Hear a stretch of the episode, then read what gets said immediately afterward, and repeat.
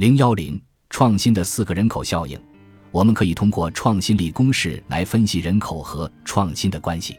创新力等于人口数量乘人口能力乘。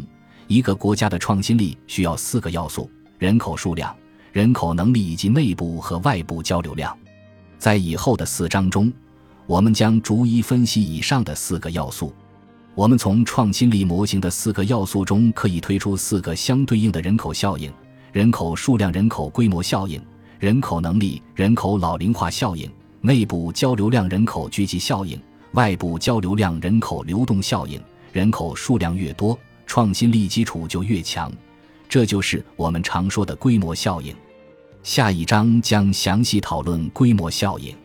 另外，公式中的人口能力涵盖教育、经验、年龄等维度，其中创新能力和人口年龄有很大关系。一个老龄化社会的创新活力会大幅度下降。人口老龄化效应将在后面的章节中详细讨论。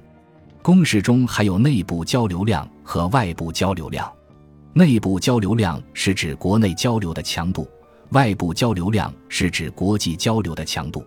内部交流量的提升可以通过培育人口聚集的大城市实现所谓的聚集效应，外部交流量的提升则需要保持国际交流的开放，尤其是保持人员交流的畅通。及所谓的流动效应，有关聚集效应和流动效应的内容也会分别在以后的章节中介绍。